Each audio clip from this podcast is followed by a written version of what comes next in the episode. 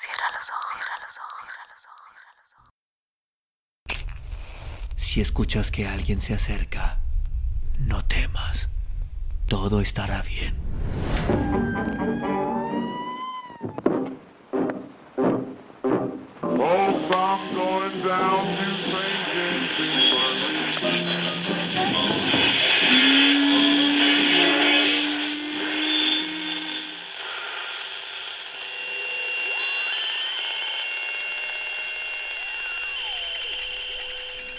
Estás escuchando, Crónica, Crónica, el lugar, el lugar donde, donde entra por tus, entra por tus oídos. Bienvenido. ¿Cómo cuida usted su jardín? Agatha Christie. Hercule Poirot ordenó sus cartas formando un pulcro montoncito enfrente de él. Tomó la que quedaba encima, estudió la dirección por un momento, luego abrió el sobre con un pequeño abridor de cartas que tenía en la mesa donde desayunaba, destinado expresamente para ese objeto y extrajo el contenido. Este era otro sobre, cuidadosamente sellado con lacre y claramente marcado privado y confidencial.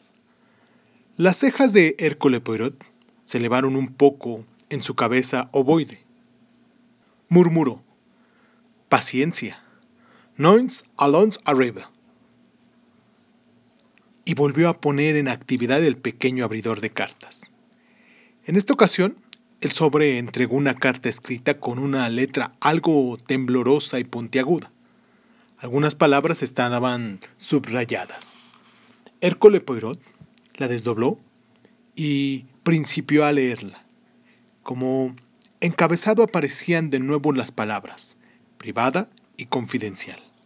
Al lado derecho estaba la dirección Roseback, Chancellor Green, Books. Y la fecha, marzo 21. Querido Monsieur Poirot, me ha sido recomendado usted por una antigua y estimada amiga mía que conoce la preocupación y la tensión en que he estado últimamente. No quiere decir esto que ella conozco los pormenores. Estos me los he reservado, ya que el caso es enteramente privado.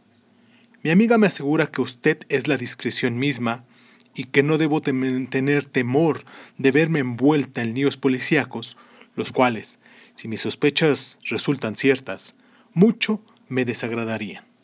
Pero, desde luego, es posible que yo esté enteramente equivocada. No me siento muy lúcida sufriendo como estoy de insomnio y de las consecuencias de una grave enfermedad que padecí el pasado invierno y que por ello no puedo investigar las cosas por mí misma. Tampoco tengo ni los medios ni la habilidad. Por otro lado, debo repetir que es un asunto de familia muy delicado y que por muchas razones puedo querer que todo él sea tratado con discreción. Si consigo estar segura de los hechos, puedo afrontar el caso yo misma y desde luego preferiría hacerlo así.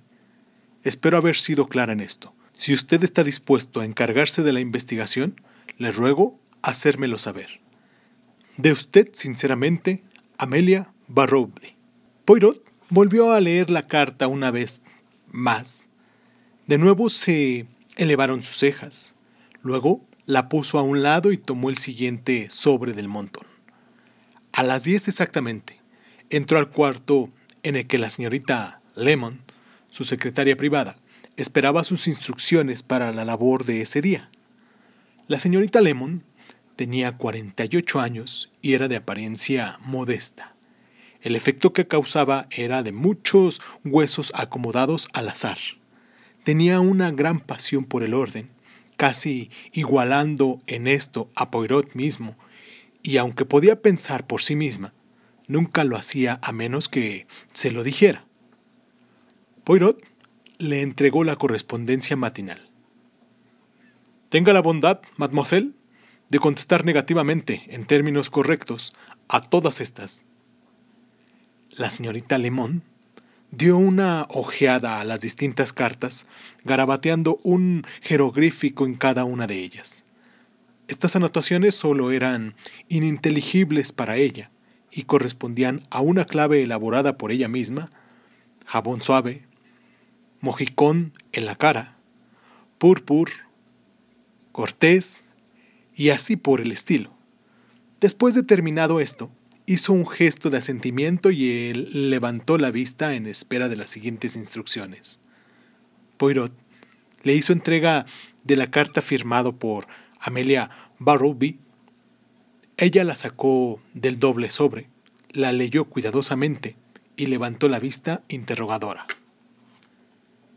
Sí, Monsieur Poirot, dijo, y su lápiz se mantuvo en espera sobre la libreta de taquigrafía. ¿Qué opina usted de esa carta, señorita Lemon? Con un ligero fruncimiento de entrecejo, la señorita Lemon bajó el lápiz y volvió a leer la carta. El contenido de una carta nada significaba para la señorita Lemon, excepto desde el punto de vista de redactar una respuesta adecuada a la misma. Muy de vez en cuando su patrón apelaba a sus capacidades humanas en contraposición a las oficiales. Esto la descontrolaba un poco. Ella era una máquina casi perfecta, absoluta y gloriosamente desinteresada en todos los asuntos humanos. Su única pasión en la vida era el perfeccionar un sistema de archivo ante el cual todos los demás sistemas quedaran relegados al olvido. Soñaba en ello por las noches. Sin embargo, la señorita Lemon era perfectamente capaz de pensar inteligentemente en asuntos puramente humanos, como bien la sabía Hércole Poirot. ¿Y bien? preguntó él. Se trata de alguna anciana señora, repuso la señorita Lemon, bastante excitada, y le dio una ojeada al par de sobres. Habla mucho, prosiguió, y no dice nada. Es cierto, ya lo había notado. La mano de la señorita Lemon, una vez más, quedó suspendida, esperando, por encima de la libreta de taquigrafía. En esa ocasión, Hércole Poirot respondió. Dígale que yo mismo tendré el honor de visitarla cuando ella me lo indique, a menos que prefiera venir. No escriba usted la carta en máquina. Quiero que vaya manuscrita. Está bien, Monsieur Poirot. Poirot extrajo más correspondencia. Estas son facturas. Las eficientes manos de la señorita Lemon las clasificaron rápidamente. Pagaré todas menos estas dos. ¿Por qué esas dos no? No hay error en ellas. Son firmas con las que usted está empezando a tratar. Se vería mal pagarlas con demasiada prontitud cuando apenas acaba usted de abrir una cuenta con ellas. Parecería como si estuviera usted planeando obtener más crédito posterior. Ah, murmuró Poirot. Me inclino ante su superior conocimiento de los negocios británicos. No hay mucho que no conozca acerca de ellos, dijo la señorita Lemon agriamente. La respuesta a la señorita Amelia Bradbury fue debidamente escrita y enviada, pero no se recibió contestación de a ella. Tal vez, conjeturó Poirot, la anciana había aclarado ella misma el misterio. Sin embargo, no dejó de intrigarle que, al ser así, ella no le hubiera escrito un atento recado diciéndole que siempre no necesitaba de sus servicios. Fue cinco días más tarde cuando la señorita Lemon, después de recibir sus instrucciones matinales, dijo, Respecto a esa señorita Bradbury a quien le escribimos, no es de sorprender que no haya contestado. Murió. Hércole Poirot contestó con suavidad. Ah, ¿muerta? Esa frase, sin embargo, no pareció una pregunta, sino más bien una respuesta. Abriendo su bolso, la señorita Lemon sacó un recorte de periódico. Lo vi en el tren subterráneo y lo arranqué. Aprobando mentalmente el hecho de que, aun cuando la señorita Lemon había empleado la palabra arrancar, hubiera cortado pulcramente con tijeras la noticia tomada de nacimientos, fallecimientos y casamientos en el Morning Post. Hércule leyó lo siguiente. el 26 de marzo repentinamente murió en Rosebank, Charmants Green, Amelia James Bradbury, a los 73 años de edad. Se suplica no enviar flores. Poirot volvió a leerla. Murmuró para sí mismo. Repentinamente. Luego, exclamó con decisión. ¿Tendría usted la bondad de tomar una carta? El lápiz quedó suspendido sobre la libreta.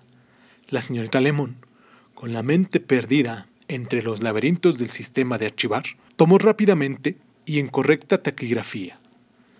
Querida señorita Bradbury, no he recibido contestación de usted, pero como me encontré en las cercanías de Charmans Greens el viernes próximo, pasaré a visitarle ese día para discutir con mayor amplitud el asunto que me mencionó en su carta.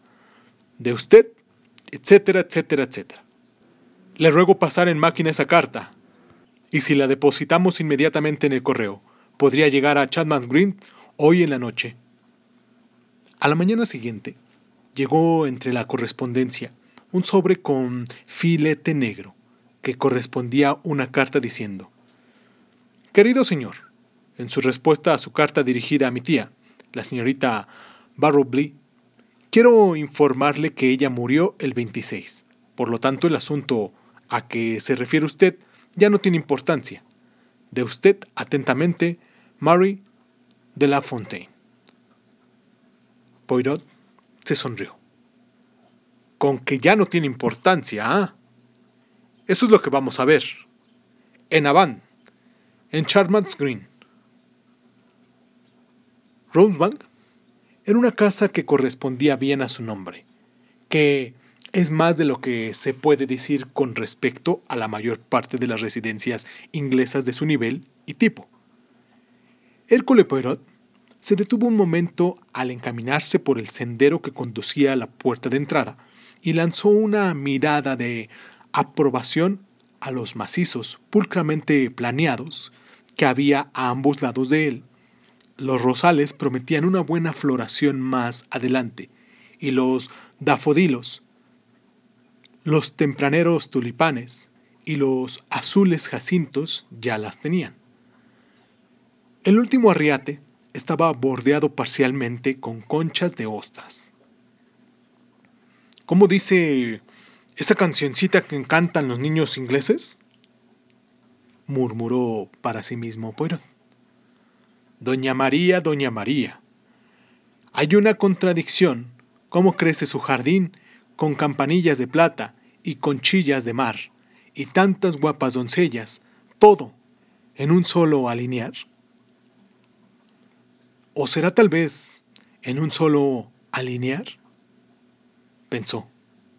Pero aquí está por lo menos una guapa doncella para hacer que encaje bien la cancioncilla. La puerta se había abierto y una aseada doncellita, con cofia y delantal, miraba algún tanto sorprendida el espectáculo de un extranjero de poblado bigote que hablaba solo en el jardín. Era, como ya lo había notado Poirot, una guapa doncellita, de ojos grandes y azules y mejillas sonrojadas. Poirot se descubrió con cortesía y dijo, Perdón, aquí vive la señorita Amelia Barrowby. La doncellita abrió la boca y sus ojos se hicieron más grandes. Ah, señor. Pero no lo supo usted. La señorita falleció. Fue repentinamente, el jueves por la noche. Se detuvo, vacilando entre dos fuertes impulsos, uno de desconfianza hacia el extraño y el otro de esa agradable inclinación propia de su gremio a comentar los temas de enfermedad y muerte. ¿Me sorprende usted? le dijo Hércole Poirot. No muy sinceramente. Tengo una cita hoy con la señorita. Sin embargo, puedo también hablar con la otra dama que vive aquí. La doncellita tomó una expresión ligeramente dudosa. ¿El ama? Bueno, tal vez usted pueda verla, pero no sé si quiera ella recibirlo o no.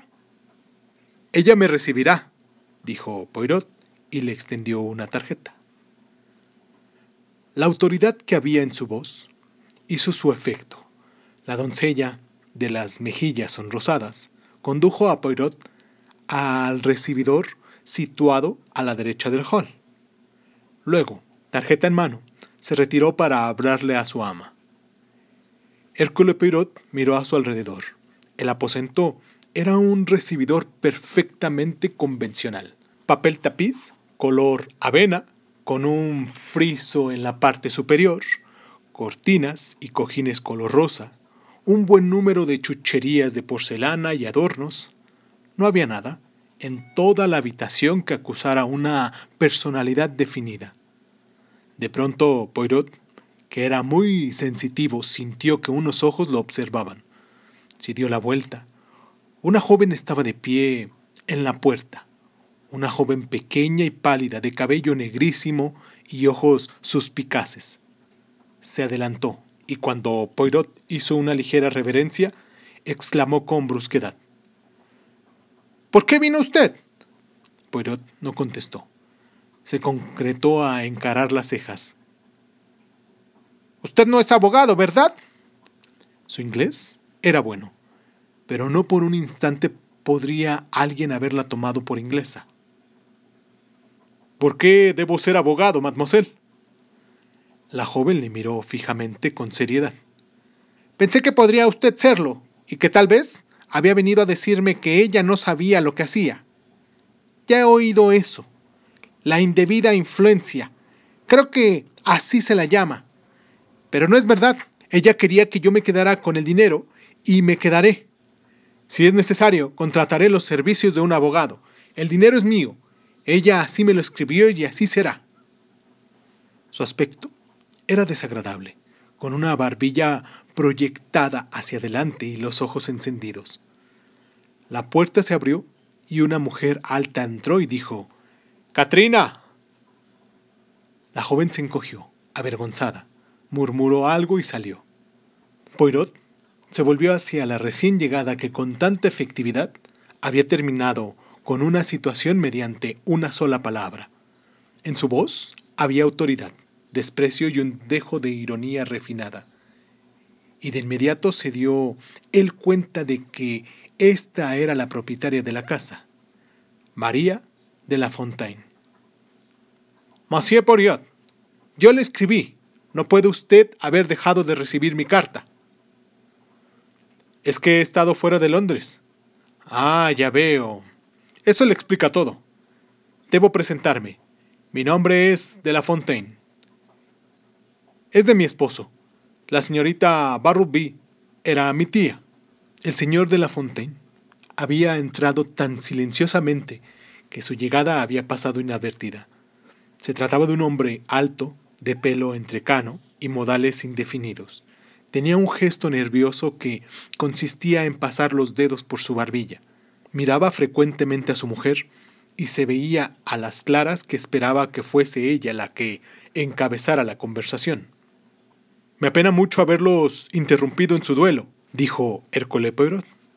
Me doy cuenta que no es culpa suya, repuso la señorita de la Fontaine. Mi tía murió el jueves por la noche. Fue algo inesperado.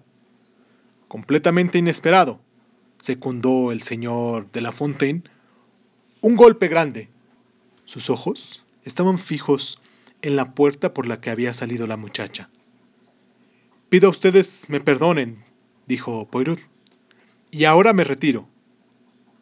Y dio un paso hacia la puerta. Un momento, dijo el señor de la Fontaine. Usted tenía una cita con mi tía Amelia, según dice. Parfaitement, si usted quisiera decirnos para qué era, prosiguió la esposa, tal vez pudiéramos serle útiles.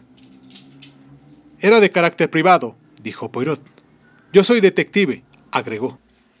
El señor de la Fontaine dio un golpecito a una pequeña figura de porcelana que tenía en la mano. Su esposa se mostró asombrada. ¿Un detective? ¿Y dice usted que tenía una cita con mi tía? ¡Qué extraordinario! Se quedó viéndolo fijamente. ¿Puede usted explicarnos algo más? Esto es tan... tan fantástico. Poirot guardó silencio un momento. escogió cuidadosamente sus palabras. Es difícil para mí, madame, saber qué debo hacer. Oiga, oiga usted, dijo el señor de la Fontaine. ¿No mencionó algo ella sobre rusos? ¿Rusos? Sí, usted sabe, rojos, esa clase de cosas. No seas aburrido, Henry, dijo su esposa. El señor de la Fontaine se desinfló. Lo siento. Perdone. Solo se me ocurrió. Marie de la Fontaine miró decidida a Poirot. Sus ojos eran muy azules, del color de los no me olvides. Si quiere usted decirnos algo, Monsieur Poirot, me agradaría lo hiciera. Puedo asegurarle, tengo un, un motivo para pedírselo. El señor de la Fontaine se mostró alarmado. Ten cuidado, viejita. Tú sabes que puede no ser nada. De nuevo, su esposa lo aplacó con una mirada. ¿Y bien, Monsieur Perriot? Lenta y gravemente, Hércule Perrot movió negativamente la cabeza. Este gesto lo hizo con visible repugnancia, pero lo hizo. Por el momento, madame, dijo. Me temo que no puedo decir nada. Luego hizo una reverencia. Tomó el sombrero y se dirigió a la puerta. Marie de la Fontaine lo siguió al hall. Ya en la puerta de la casa, él se detuvo y se volvió hacia ella. Quiere usted mucho su jardín, según me parece, madame. ¿Yo? Ah, sí, paso mucho tiempo cuidándolo. Llevó flates me compliments. Se inclinó cortésmente una vez más y se encaminó hacia la entrada del jardín. Al cruzar esta y torcer a la derecha, miró de soslayo hasta atrás y pudo registrar dos impresiones. Un rostro pálido que lo observaba desde una ventana del primer piso y un hombre erguido y de porte militar que se paseaba arriba y abajo en el lado opuesto de la calle. Hércole Poirot hizo un gesto de aprobación a sí mismo. Definitivamente, se dijo, hay un ratón en ese agujero. ¿Qué movimiento debe hacer ahora el gato? La decisión que tomó le condujo a la oficina postal más cercana. Ahí hizo un par de llamadas telefónicas. El resultado pareció satisfactorio. Luego se dirigió a la inspección de policía de Charmans Green, en donde preguntó por el inspector Sims. Este era un hombre corpulento, de modales francos. Monsieur Perrault, preguntó. Así me lo pensé. Precisamente acabo de recibir una llamada del inspector jefe relativa a usted. Me dijo que usted vendría a verme. Pase a mi oficina. La puerta quedó cerrada. El inspector le señaló un sillón a Poirot y él se acomodó en el otro. Usted da en el blanco con prontitud, Monsieur Poirot. Venir a ver acerca del caso Ronsbach antes de que supiéramos siquiera que era un caso. ¿Cómo hace usted? Poirot sacó la carta que había recibido y la extendió al inspector. Interesante, dijo este. Solo que el problema es que podría significar muchas cosas. Es una lástima que ella no fuera más explícita. Ahora nos hubiera ayudado. Bueno, es que pudo no haber habido necesidad de ayuda. ¿Qué quiere decir usted? Ella podría haber estado viva. ¿A tanto llega usted? Mmm. No estoy muy segura de que esté usted equivocado. Le ruego, inspector, que me dé datos. Desconozco todo. Eso es fácil. La anciana se sintió muy mal después de la cena del jueves por la noche. Muy mal. Convulsiones, espasmos y cosas por el estilo. Llamaron al doctor. Cuando llegó, ya estaba muerta. Se creía que había muerto de un ataque, pero al doctor no le pareció así. Dudó y vaciló pero dijo que no podía extender el certificado de defunción. La familia está esperando el resultado de la autopsia. Hemos ido un poco más lejos. El doctor nos denunció el caso inmediatamente. él y el médico legista hicieron juntos la autopsia y el resultado de ella no dejó lugar a dudas. La anciana murió a causa de una fuerte dosis de estricnina. Ajá, así es. Se trata de un feo delito, pero la cosa es, ¿quién se la dio? Debieron habérsela dado poco tiempo antes de ocurrir la muerte. Lo primero en que se pensó fue que se la hubieran administrado en el alimento durante la cena. Pero francamente, parece que no es así. Ellos tomaron sopa de achicoria servida de una sopera, pie de pescado y tarta de manzana. ¿Quiénes son ellos?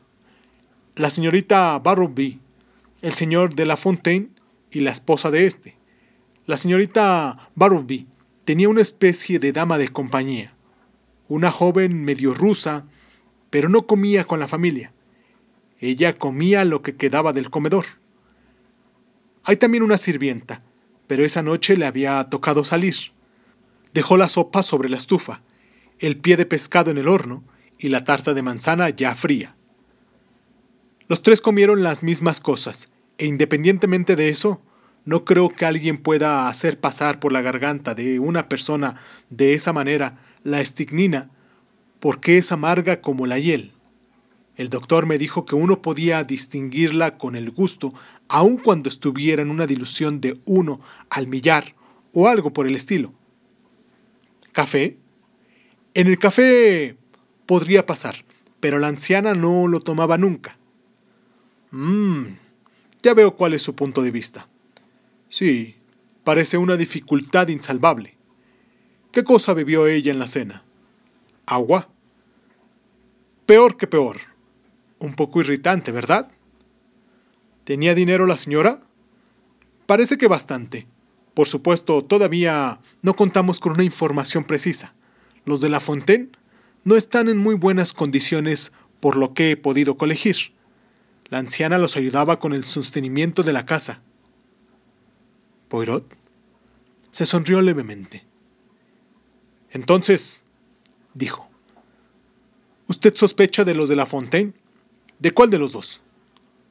Yo no digo que sospeche precisamente de eh, alguno de ellos en particular, pero la cosa está así.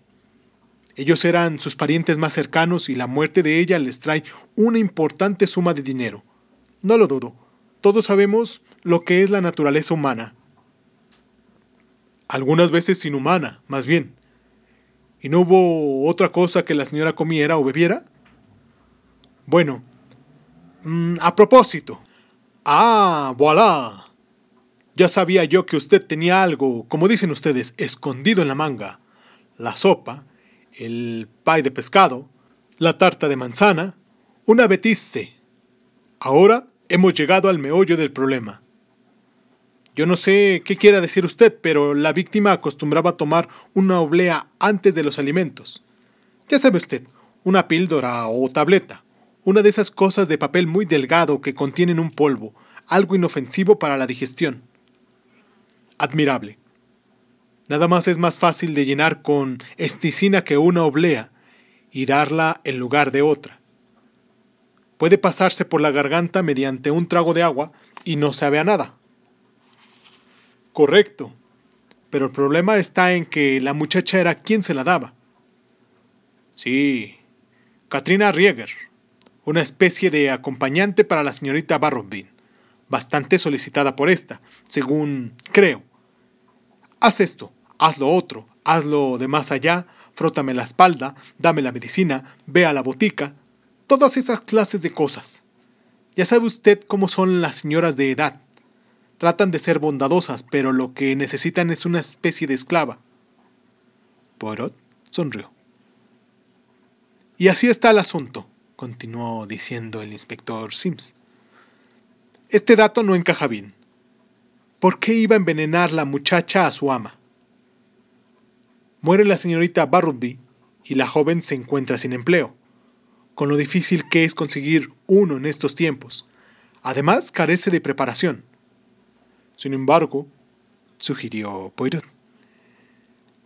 Si la caja de obleas estaba a la mano, cualquiera podría haber tenido la oportunidad de poner el veneno. Ya hemos pensado naturalmente en ello, Monsieur Porot. No tengo inconveniente en decir a usted que estamos haciendo investigaciones discretamente. Ya usted me comprende. ¿Cuándo fue preparada la medicina? ¿En dónde la guardaban usualmente? En fin, la paciencia y mucho trabajo escarbando, al final nos dará buenos resultados. Aparte de lo anterior, tenemos un consejero legal de la señorita Barrowby. Mañana voy a tener una entrevista con él. También con el agente del banco. Como usted ve, todavía queda mucho por hacer. Poirot se puso en pie. Le voy a pedir un pequeño favor, inspector Sims. No deje de informarme de la marcha del asunto. Se lo estimaría mucho. Aquí tiene el número de mi teléfono. Con todo gusto, Monsieur Poirot. Dos cabezas piensan mejor que una. Y además, usted tiene razón en interesarse por haber recibido esa carta. Es usted muy amable, inspector. Cortésmente, Poirot estrechó la mano de aquel y partió. Al día siguiente, por la tarde, fue llamado al teléfono. Es Monsieur Poirot. Habla el inspector Sims. Las cosas están empezando a enderezar y tener mejor aspecto en el asuntito ese que usted y yo sabemos. ¿De verdad? A ver, cuénteme, se lo ruego. Bien, tenemos el punto número uno, bastante importante. La señorita B dejó un pequeño legado a su sobrina y todo lo demás acá, en consideración a su gran bondad y atenciones, por lo menos así lo puso en su testamento. Eso cambia la estructura de las cosas. Una imagen surgió rápidamente en la mente de Poirot, una cara pálida y una voz apasionada que decía, El dinero es mío. Ella así lo escribió y así será. El legado no había sido entonces una sorpresa para Katrina. Ya lo sabía anticipadamente. Punto número 2. Continuó la voz del inspector Sims. Nadie sino K manejó la oblea de Marras. ¿Está usted seguro de ello? La muchacha misma no lo niega. ¿Qué piensa usted de esto? Es extremadamente interesante. Solo queremos una cosa más. Comprobaba cómo llegó a poder de ella la estignina. No creo que sea difícil saberlo. Pero, ¿no han podido investigarlo todavía? Apenas empezamos a hacerlo. La vista del caso principió esta mañana. ¿Y qué ocurrió en ella? Se pospuso por una semana. ¿Y la joven K? La detuve por sospechas. No quiero correr riesgos.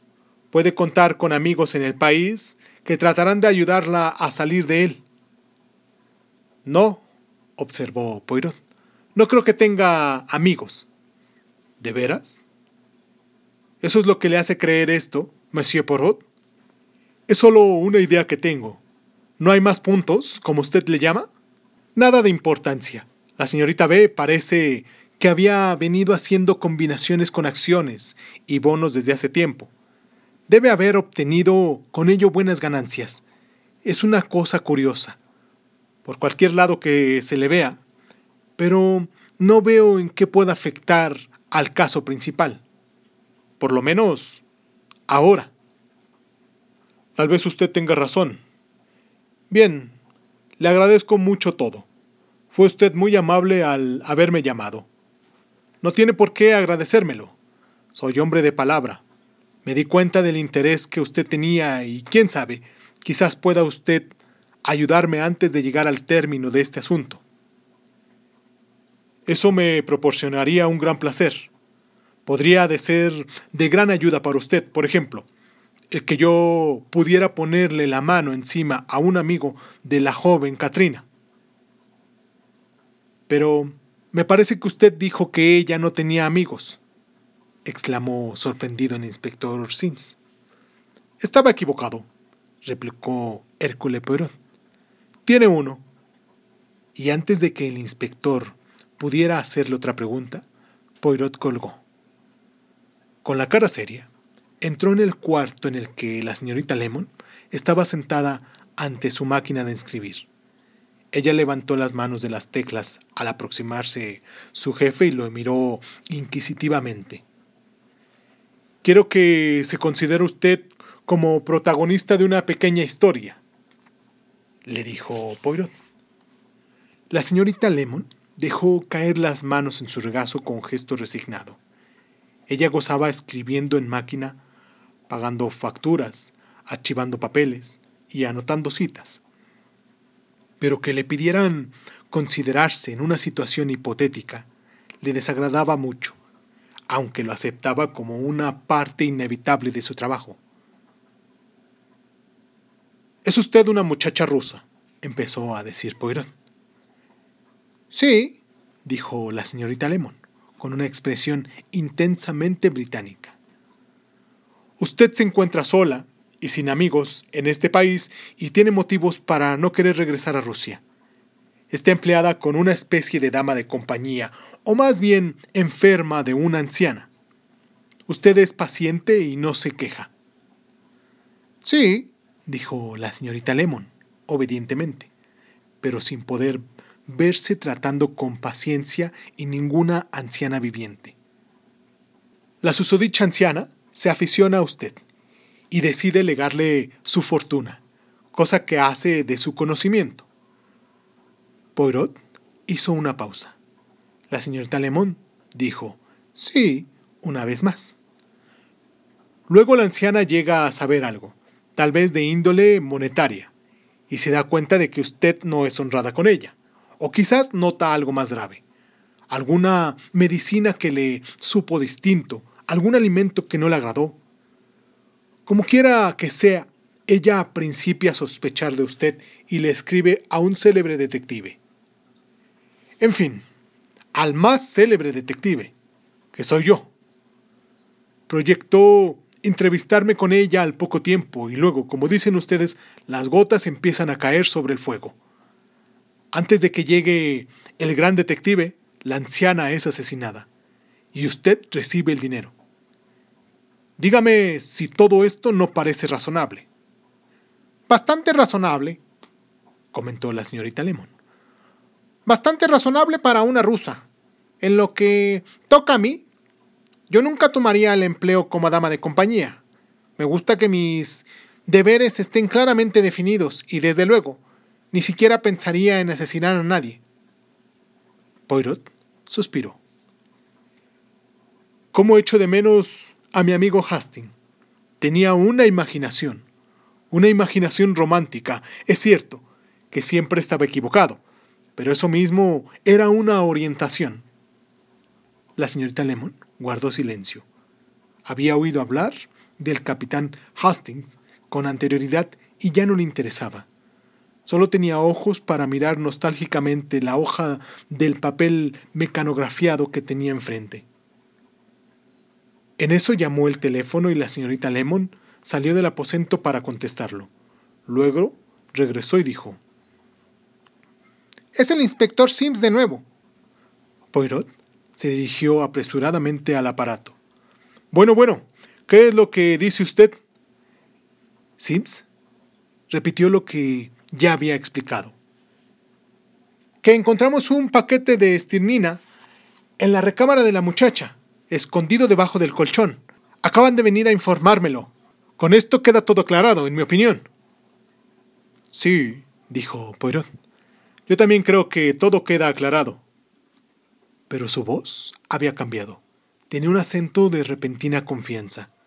Cuando colgó, tomó asiento en su escritorio y se puso a arreglar de una manera mecánica los objetos que estaban sobre él. Empezó a hablar para sí mismo. Mm, había algo que estaba mal. Lo intuía. No, no era precisamente una intuición. Más bien, era algo que yo había visto. En Aván, pequeñas cerdillas grises. Meditar, reflexionar. Estaba todo lógicamente ordenado. La joven, su ansiedad por el dinero, Madame de la Fontaine, su esposo y, y la alusión acerca de los rusos. Una imbecilidad. Pero es que él era un imbécil. El cuarto, el jardín. Ah, sí, el jardín. Se irguió en su silla. La luz verde de adelante fulguró en sus ojos. Se puso en pie de un salto y entró en el cuarto contiguo. Señorita Lemon, ¿tendría la amabilidad de dejar lo que está haciendo y encargarse de una investigación que necesito? ¿Una investigación, Monsieur Poirot? Me temo que no sea la indicada. Poirot la interrumpió. Usted me dijo en una ocasión que sabía mucho de comerciantes. Así es, contestó con firmeza la señorita Lemon. Entonces la cosa es sencilla. Usted irá a Charman Green a buscar a un tratante de pescado. ¿Un tratante de pescado? Exactamente. El que entrega el pescado en Rosebank. Cuando lo haya encontrado, le preguntará esto. Y le entregó una pequeña hoja de papel. La señorita Lemon lo tomó. Se enteró de su contenido con indiferencia e hizo un gesto de asentimiento. ¿Vamos a ir juntos a Chapman Green? siguió diciendo Poirot. Usted visitará al pescadero y yo a la policía. Solo nos llevará media hora el viaje. Al llegar a su destino, fue recibido por el sorprendido inspector Sims. Vaya que usted es un hombre activo, Monsieur Poirot. Apenas hace una hora que hablamos por teléfono. Quiero suplicarle una cosa, que me permita entrevistar a la muchacha Katrina. No creo que haya inconveniente en ello. Katrina estaba todavía más pálida y seria que antes. Poirot le habló con amabilidad. Mademoiselle, quiero que usted sepa que yo no soy su enemigo. Quiero que me diga la verdad. Los ojos de ella lo miraron hostiles. Ya he dicho la verdad. A todo le he dicho la verdad. Si la señora fue asesinada, no fui yo quien le dio el veneno. Están en un error.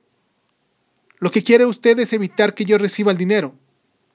Su voz era estridente y tenía una expresión de rata acorralada. Hábleme acerca de esa oblea, mademoiselle, prosiguió Poirot. Nadie la tuvo en sus manos, sino solo usted. Ya lo he declarado así, ¿o no?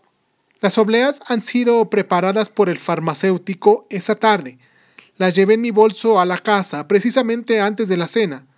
Yo misma abrí la caja y di una a la señorita Barrow con un vaso de agua. ¿Nadie la tocó, sino solamente usted? Así es. Era una rata acorralada, pero valerosa. La señorita Barrowby cenó únicamente lo que ya sabemos, sopa, pay de pescado y la tarta. Sí. Fue un sí desalentado y sombrío, como unos ojos que con ansiedad buscaban una luz que no existiera. Poirot le dio una afectuosa palmada en el hombro. Tenga usted valor, mademoiselle. Todavía puede usted esperar su libertad. Sí, también el dinero y una vida de comodidades. Ella lo miró con suspicacia. Cuando salió Poirot, Sims le dijo, No entendí bien lo que me dijo usted por el teléfono. Algo así como que la muchacha esta tenía un amigo. Y lo tiene. Soy yo, contestó Hércole Poirot. Y abandonó la inspección de policía antes de que el inspector pudiera recobrarse. En el salón de té Green Cat, la señorita Lemon fue directamente al grano. El nombre de ese individuo es Ruth, con domicilio en High Street. Usted estaba en lo correcto. Una docena y media exactamente. Anoté lo que me dijo. Y al decir esto, le entregó un papel a Poirot. ¡Ar! Fue un sonido profundo y rico, como el ronroneo de un gato. Hércule Poirot se encaminó a Rosebank. Cuando llegó frente al jardín, el sol se ocultaba a su espalda. Mary de la Fontaine llegó hasta él. Señor Poirot, y su voz denotó sorpresa. ¿De nuevo por aquí? Sí, de nuevo. Hizo una pausa y prosiguió. Cuando por primera vez vine aquí, madame, recordé una cancioncilla infantil cuando vi su jardín. Doña Mari, doña Mari, hay una contradicción. ¿Cómo crece su jardín con las campanillas de plata y las conchillas de la mar y tantas guapas doncellas, todo en un solo alinear? Solo que no eran conchitas de caracol, sino conchas de ostras. La mano de Poirot señaló. Pudo oír cómo se detenía por un instante la respiración de ella. Luego, haciendo un movimiento afirmativo con la cabeza, siguió diciendo: Yo sé por qué. La sirvienta dejó preparada la cena. Ella jurará, y Katrina también, que eso fue todo lo que comieron. Solo usted y su esposo saben que compraron una docena y media de ostras un antojito por la bon tant. Es tan fácil poner estirnina en una ostra.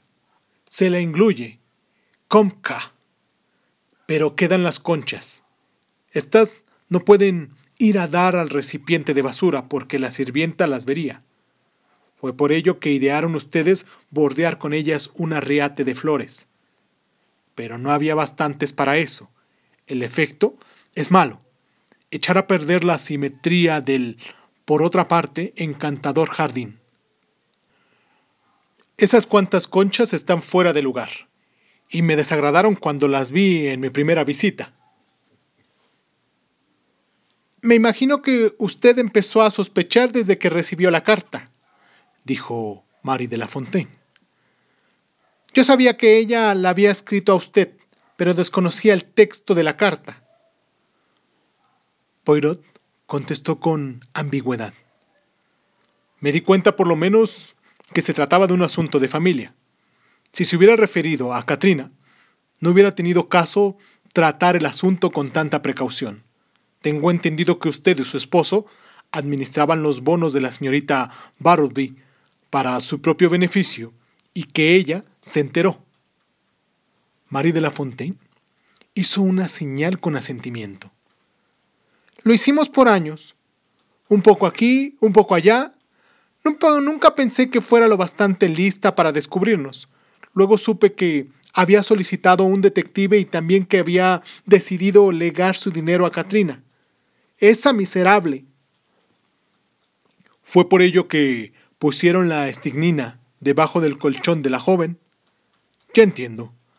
Así se salvarían usted y su marido de lo que yo pudiera descubrir y al mismo tiempo que harían aparecer a una inocente muchacha como asesina. ¿No tiene usted sentimientos compasivos, madame? María de la Fontaine se encogió de hombros y sus ojos azules, como no me olvides, se cruzaron con los de Poirot. Él recordaba la perfección del fingimiento de ella en el primer día en el que había visitado la casa y las torpes intervenciones de su esposo, una mujer por encima de lo común, pero inhumana. ¿Sentimientos humanos? replicó ella. ¿Hacia esa miserable rata? Sus palabras vibraron de desprecio. Hércole Perot dijo lentamente. Yo creo, madame, que usted solo se ha preocupado en su vida por dos cosas. Una es su esposo. Pudo ver Poirot que los labios de ella se estremecían. Y la otra, su jardín. Dicho esto, miró a su alrededor y con esa mirada apareció pedir perdón a las flores por lo que había hecho y por lo que iba a hacer.